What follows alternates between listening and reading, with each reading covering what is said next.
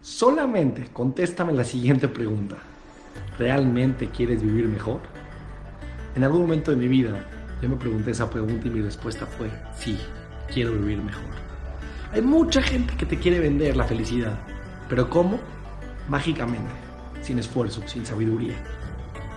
Yo te quiero compartir un curso real que requiere esfuerzo, requiere profundidad, requiere que hagas cambios en tu vida, pero te garantizo que vas a vivir mucho mejor.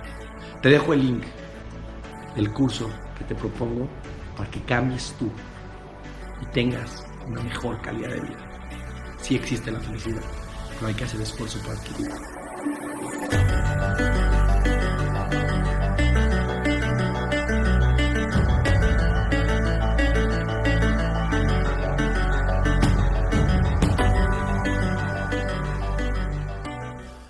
Nos quedamos la última vez, después de la guerra de Amalek, que milagrosamente Akadosh Baruj hizo un milagro y ganan los Yehudim la guerra con la emuná de Moshe Rabenu. la Torah nos cuenta algo increíble en la historia. Después de estos sucesos increíbles que fueron la salida de Egipto, se partió el mar, la guerra de Amalek fue un milagro impresionante porque los judíos venían saliendo de Egipto, no estaban preparados para una guerra y los agarraron desprevenidos y aún así ganaron la guerra. y Tro, el suegro de Moshe, que vivía en Midian, escucha todo lo que pasó con el pueblo de Israel. Entre paréntesis, no sé si recuerdan, que la esposa de Moshe y los hijos de Moshe se quedaron con su suegro en Midian. Porque cuando Moshe regresa a Egipto para sacarlos de Egipto, Aarón lo encuentra en el camino y le dice, ¿a dónde llevas a tu esposa y a tus hijos? Le dice, Egipto. Dice, si queremos salir de Egipto, ¿para qué los regresas a Egipto? Entonces Moshe Rabenu deja a su esposa y a sus dos hijos con su suegro. Pues los va a encontrar en algún momento. En este momento están muy cerca de recibir la Torah. Y hay una discusión grande en la historia si esta, este, este, esto que suceso que pasó con su suegro fue antes de crecer en la Torah o después de crecer en la Torah. Pero no es eh, en lo que vamos a estudiar hoy tan relevante ese punto. Vamos como la opinión, vamos a ir como la opinión que es la mayoría de, las, de, las, de los jajamín que sostienen que esta historia pasó antes de que se recibió la Torah, que es Nachmanides, que es el Ramban. Itro, ¿quién era Itro? Les voy a decir un poquito quién era el suegro de Moshe. El suegro de Moshe era una persona que era el cura de la idolatría de su pueblo. No nada más era el cura de esa idolatría, sino era cura en todas las idolatrías del mundo. O sea, este hombre, que era el suegro de, de Moshe Rabenu, fue el hombre con el certificado más fuerte de la historia de idolatría. Todas las idolatrías que podían existir, él fue y las llevó a cabo. No nada más las llevó a cabo, se hizo experto en esa idolatría. Este es el suegro de Moshe. Ahora, cuando Moshe Rabenu conoció a su esposa, Tzipora, el suegro estaba renegado de todas las idolatrías. No era pegado al pueblo de Israel, ni tenía emuná en Hashem Baraj, pero ya había renegado a todas las idolatrías. O sea, se había dado cuenta que todas las idolatrías que él probó eran falsas y era toda una mentira y un engaño. En ese momento Moshe conoce a Tzipora, pasa lo que pasa, Moshe regresa a Egipto y la deja ahí. Salen de Egipto, les parten el, mar, era una cosa, sucesos que fueron escuchados en todos los lugares. Pasa la guerra de Amalek y el suegro de Moshe se vuelve loco de los sucesos que pasan y le manda a decir a Moshe que lo va a ir a visitar con su esposa y con sus hijos. Entonces le avisan a Moshe que ya viene en camino de Miriam, su suegro, su esposa y sus dos hijos. Que su suegro escuchó lo que pasó y que está completamente impactado y impresionado con la fuerza del creador del universo y se quiere apegar al pueblo de Israel. Se quiere hacer yudí. Viene a convertirse al judaísmo su suegro. Quiero escuchar la historia porque está impresionante. Viene el suegro y pues, le avisa. ¿Para qué le avisa?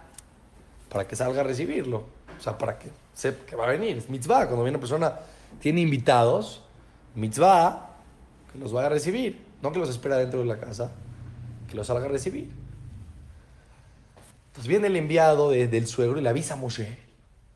Entonces Moshe dice, tengo que preparar una, una recepción. Pero cuando la gente ve que Moshe sale al desierto a caminar, a recibir a su suegro, ¿quién sale con él? Aarón.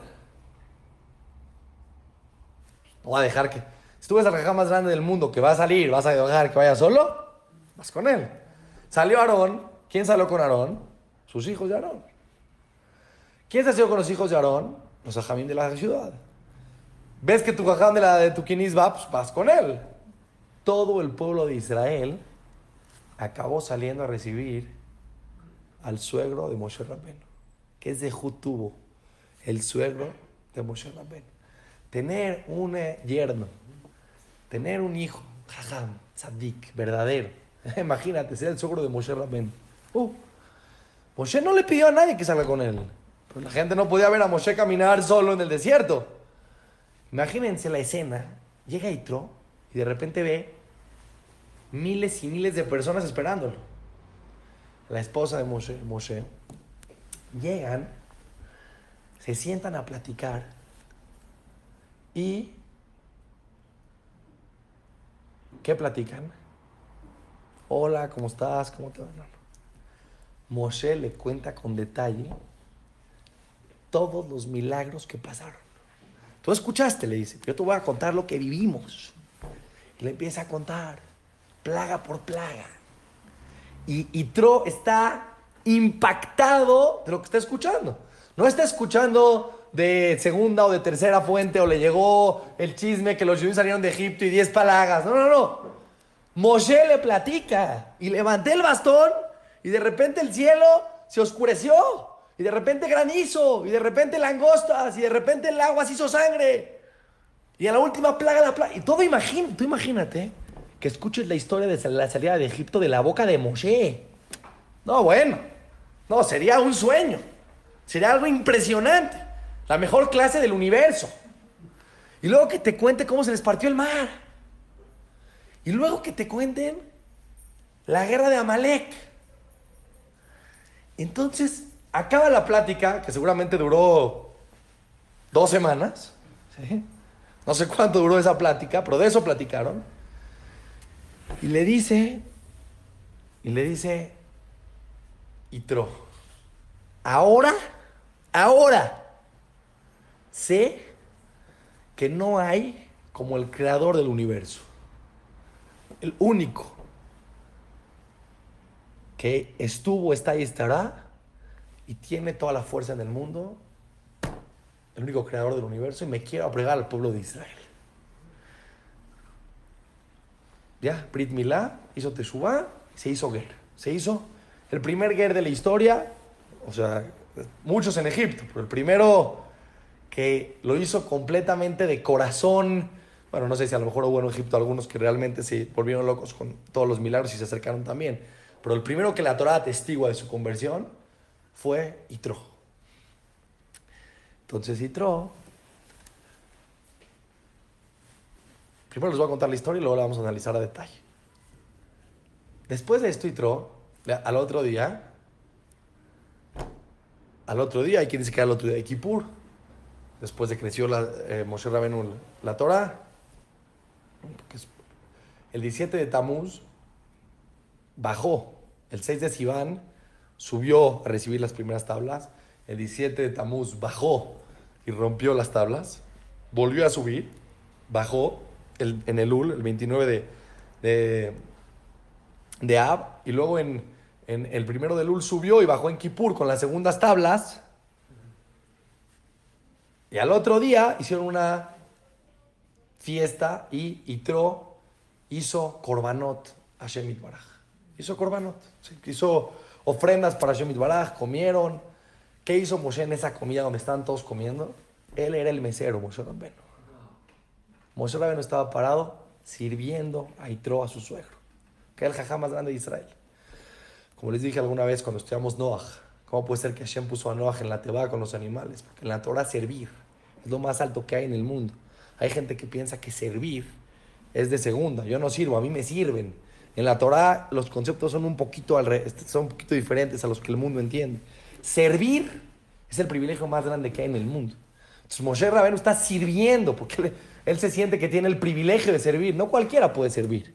Servir es un privilegio me paso un vaso de agua, ¿qué soy tú? ¿Qué, qué? ¿Cómo? Tienes la posibilidad de servir, es lo máximo que hay en el universo. Entonces Moshe Rabenu está sirviendo a Perfecto. Empieza Moshe Rabenu después de que baja con la Torah. ¿Qué hacía Moshe? Moshe Rabenu juzgaba al pueblo. No nomás juzgaba al pueblo les enseñan la Torah, unas personas tienen un problema. No, dejé colgando mis pantalones y vino el vecino y los tiró y se mancharon, los tiene que pagar. Yo qué sé, la vecina, el jitomate, lo que tú quieras. No tengo ya lo que se peleaban en el desierto, pero lo que tenían problema, ¿con quién iban? Con Moshe. Querían refuah Shelema. ¿A quién le ibas a pedir refuah Shelema? Pues a Moshe. Quería refuah Shelema. Tenía una pregunta, un consejo, ¿con quién iban? Con Moshe, imagínate. Si tuvieras a Moshe Rabeno, imagínate.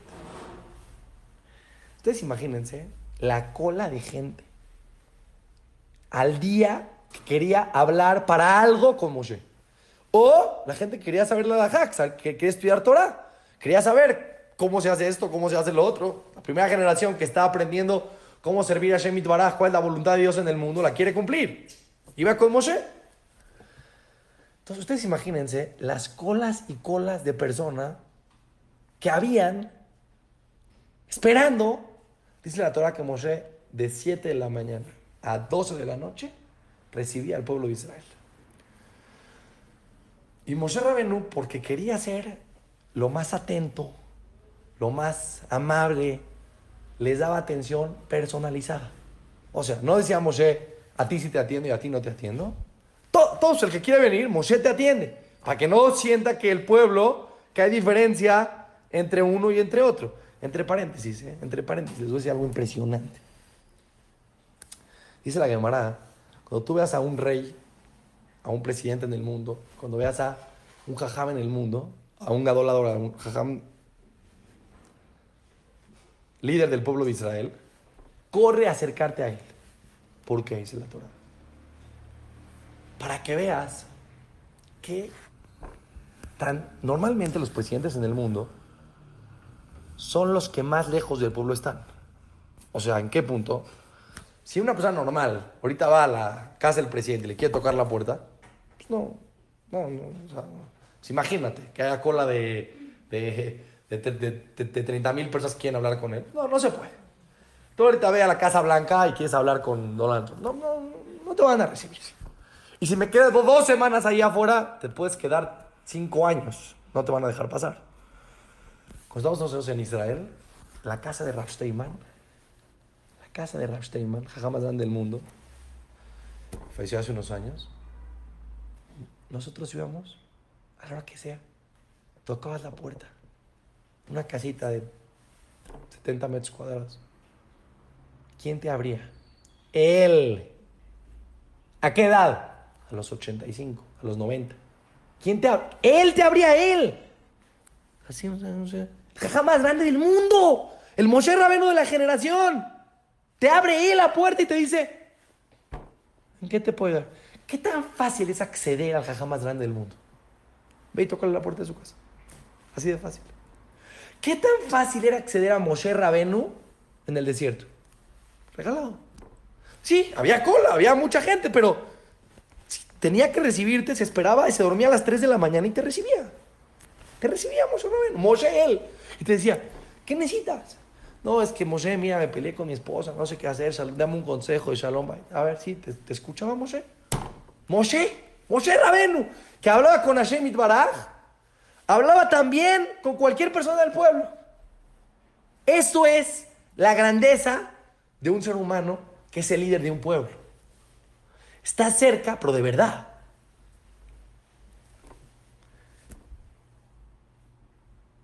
Y Tro está viendo y está observando esta situación. Está viendo que la cosa no va. Tú imagínate. Está bien que eres el suegro de Moshe. Está bien, está bien, está bien. Está bien, eres el suegro de Moshe. Yo te pregunto, si tú fueras Citro, ¿reprocharías a Moshe, a tu yerno? O sea, digo, eres su suegro, pero toma tu lugar. O sea, ¿qué quiere decir? Moshe Rabeno es el hombre más sabio del, del mundo. En el planeta no hay una persona más sabia que Moshe, que habló con el creador del universo, el único en la historia. ¿Tú le vas a decir que, que está mal y que está bien? No, yo no me meto. ¿No? O sea, si él creyó que así es, pues así es. Si se equivocó, pues que se arregle con el creador del universo. Yo no me meto.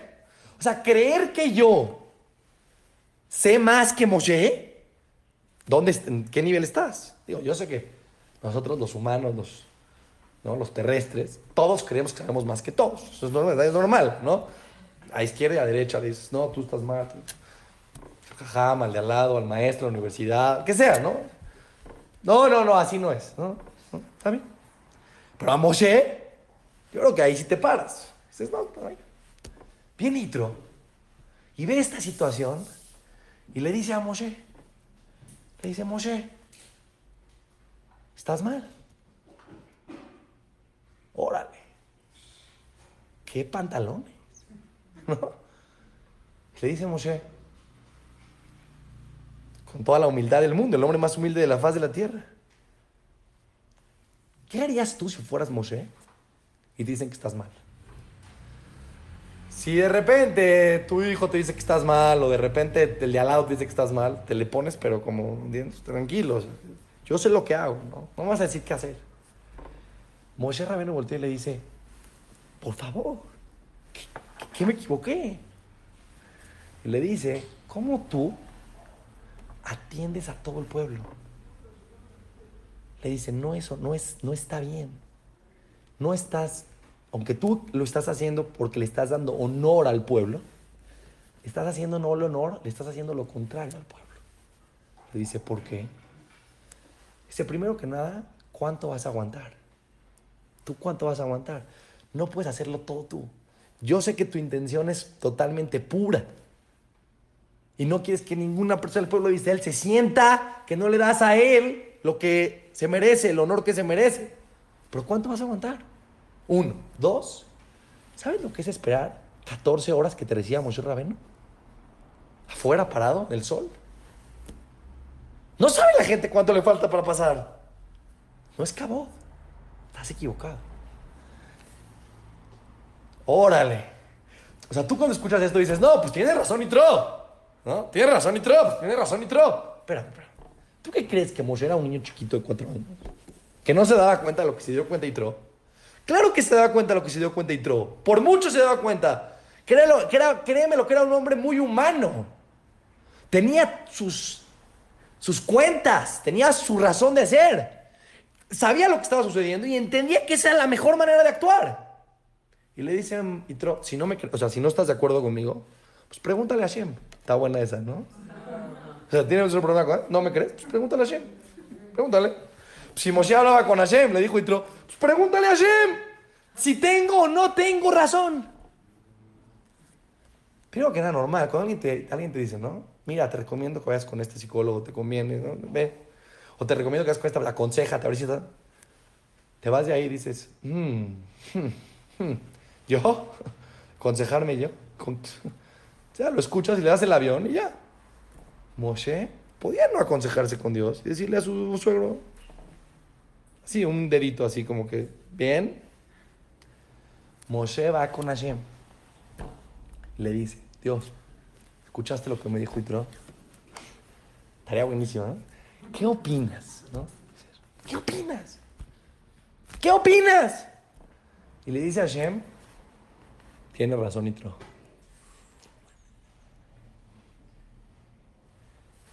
Home run, casa llena. ¿Qué pasó aquí? ¿Qué debo de hacer? Hazle caso a lo que te diga, Yitro. Tiene razón. Y Moshe, con toda la humildad del mundo, sin enojarse, sin sentirse mal, sin. No, porque cuando alguien tiene razón, reconocerle que tiene razón, no, bueno. Va Moshe y le dice: ¿Qué debo hacer? Y le dice Yitro: Tienes que poner, tienes que aprender a delegar. ¿Quién fue el, que, el primero en la historia que dio una maestría de cómo delegar? Yitro a Moshe. Hay gente que piensa que en Harvard lo descubrieron hace 40 años o 80. No. En la Torah está ya certificado que hay que delegar. ¿Quién le dio la primera maestría de cómo delegar? Moshe, eh, Yitro a Moshe. Con el certificado de Dios. Hay que delegar. No puedes solo. Ni por ti, ni por la gente. Hay que aprender. Hay gente que cree que todo puede en la vida. Solo, todo va a ser todo. Tranquilo. Hay que saber delegar. Es una jojoma, es una sabiduría. Le dijo Moshe, bueno, ¿qué hago?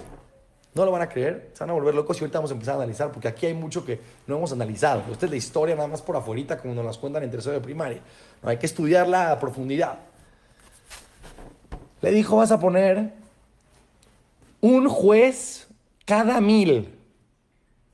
Había 600 mil, 600 jueces.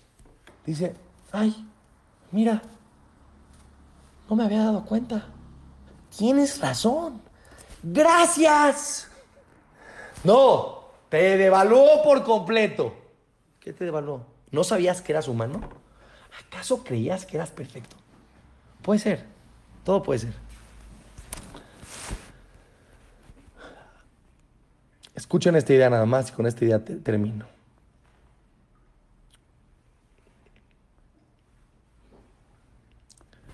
¿Por qué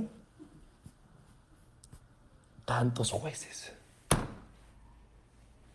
¿Para qué 78 mil 600 jueces en 600 mil personas? Explíquenme, por favor, qué lógica tiene. Les voy a explicar y cuando les explique no lo van a poder creer. Primera pregunta. Voy a reforzar la pregunta. ¿Para qué 78.600 jueces en una generación donde había 78.600 jueces? ¿A qué me refiero? 78.600 personas eran capaces de ser jueces. Quiere decir que esos 78.600 eran sadikim. No nada más sabios. Sadikim de otro nivel.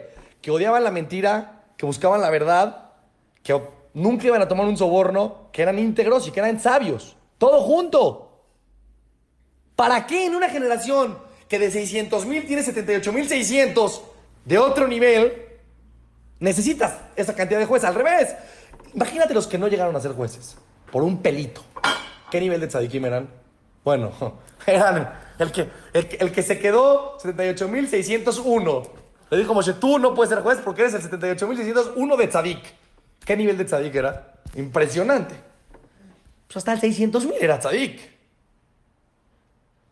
Yo te pregunto, hoy, la comunidad, en una comunidad de 40.000 personas, ¿cuántos jueces necesitas? Uno. No, ¿cómo no? ¿Cómo uno? Bueno, tres, jajam. No, pues, si, si hacemos el cálculo, por lo menos necesitas más de cuatro mil. Por lo menos. Cuatro mil. Cuatro mil. Por lo menos cuatro mil. Tú ya es cuatro mil. Pa- Para. Te voy a explicar, escuchen bien. No hay, no, no, no, mira, no hay. No, si hay tres es porque hay tres y no cuatro. Escuchen bien, escuchen bien, no lo van a creer. Esto me volví loco cuando vi esta idea. Mientras más tzadikim son, más jueces necesitan.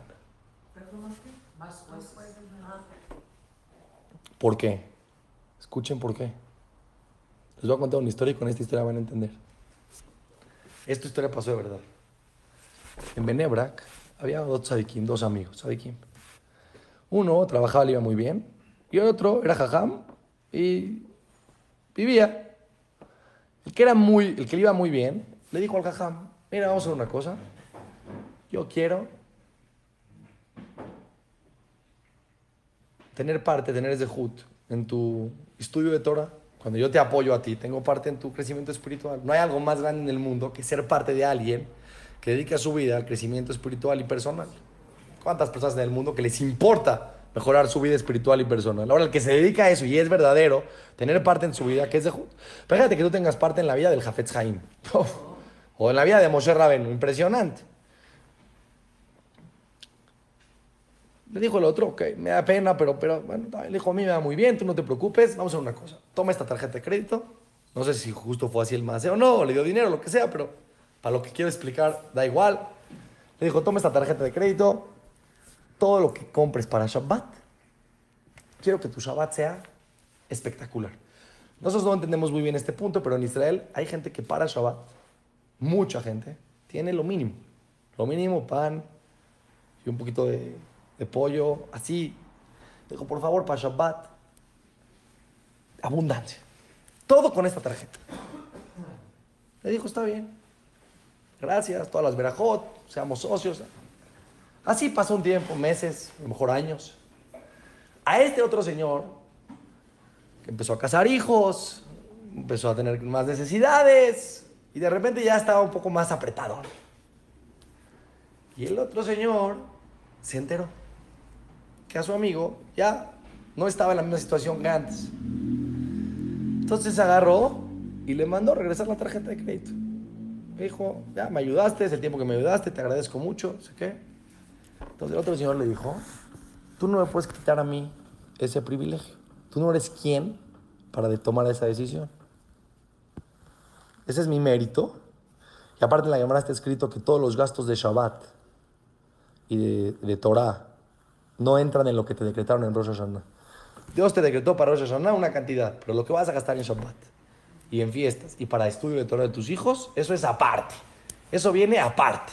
Eso Hashem te lo manda por aparte. Entonces te dijo, esto es de Shabbat. Entonces, aunque yo esté o no esté, esto no entra en la cuenta. Esto Dios me lo va a mandar independientemente. Entonces el Señor le dijo, te lo va a mandar a ti, de tu Shabbat. Pero de mi Shabbat me lo va a mandar a mí. Tú no vas a pagar mi Shabbat. Entonces discutieron, discutieron. Entonces dijeron, ¿sabes qué? Din Torah. Vamos a hacer un Din Torah. Vamos a hacer un juicio. ¿Con quién fueron? Con. Sé, con Rastema, no sé la historia bien, con Rojan Kanievski. Creo que cuando fueron con Rojan Kanievski le preguntaron cuál es la alajada. Lloró Rojan Kanievski, porque un juicio normalmente es. Yo tengo razón, y el otro que dice, yo tengo razón. O sea, quiere decir, tú me debes dinero y el otro le dice, no, no te debo nada. Por aquí el juicio era, yo te quiero pagar el Shabbat. Y el otro dice, no, no me puedes pagar el Shabbat. Y el otro dice, no, no, te quiero pagar el Shabbat. Dice, no, no me puedes pagar el Shabbat. Entonces preguntó a Rohan Ganieski dijo, ¿quién tiene razón? El que va a pagar el Shabbat.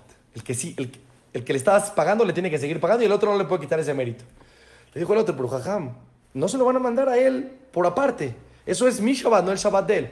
Le dijo, no, es parte de su Shabbat porque él en Shabbat, si tú no estás bien, él no puede disfrutar Shabbat. Entonces, tu Shabbat, que tú disfrutes en Shabbat, es parte de su Shabbat de él. Porque si él sabe que tú no estás que no tienes comida de abundancia, ¿cómo va a comer tranquilo? No va a estar tranquilo en Shabbat. O si no va a estar tranquilo en Shabbat, Dios se lo va a mandar para que él pueda estar tranquilo en Shabbat.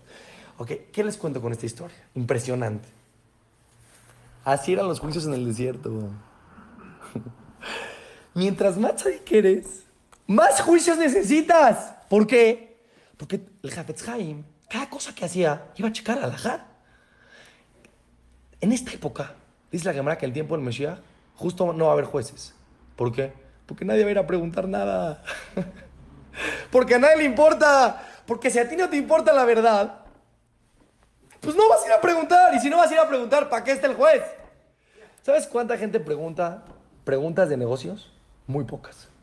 Muchos preguntan de cashier, de Shabbat, de Tevilá, de lo que tú quieras. Pero de negocios casi nadie pregunta. ¿Por qué? ¿Y si me dicen que no? ¿Y si me dicen que esto es haram? Y si me dice que hice mal, y si me dice que yo le debo de pagar, no, mejor no pregunto. Estamos en la generación que menos preguntas hay de alajá de, de dinero. En esa época, una persona se paraba en el día y decía, a ver, a lo mejor hice mal. Los juicios eran, jajam, él tiene razón. Me prestó una manzana de tanto, yo se la regresé y le regresé una más chica. A lo mejor hice mal. Para eso necesitaban al juez. Los tzadikim necesitan jueces. Porque los tzadikim quieren saber la verdad. Tú vas a decir, en Benebrak, ¿para qué necesitan tantos jajamim? ¿Para qué necesitan tantos jajamim? Al revés. Como todos son muy tzadikim, muy jajamim, necesitan muchos jajamim. Porque la gente muy tzadik siempre quiere aprender, siempre quiere saber. Tú necesitas más jajamim, mientras más gente, más tzadik sea. Porque la gente que es más tzadik, la gente que se acerca más a la Torah, es la gente que más quiere saber. Entonces, mientras más quieres saber, más necesitas al jajam. Tú imagínate la generación del desierto. Eran tan, tan honestos, tanto querían la verdad, tanto querían aprender, que necesitaban un jajam cada diez, porque no se daban abasto. Y en esta generación hay gente que te dice, no, hay gente que te dice, no, en el mundo dice, ¿para qué tantos abrejim, jajam? Ya, ya, con un jajam para 500 es suficiente. ¿Tienes una pregunta? Pues pregúntale al jajam. Claro. Mientras menos busca la verdad ahí, pero al revés. Mientras más gente se acerque, más tzadikim necesitas. Esa es la generación del desierto. Para que no se pierdan la semana que entra, porque vamos a estudiar cómo fue la entrega de la Torah del cielo con todos los detalles. No sé si te ha pasado alguna vez que crees que tu vida va a ser mejor el día que todo lo que está a tu alrededor mejore y se corrija. El día que tu esposa mejore, el día que tu jefe te trate mejor, el día que tus hijos valoren todo lo que les das. Ese día tu vida va a ser mucho mejor.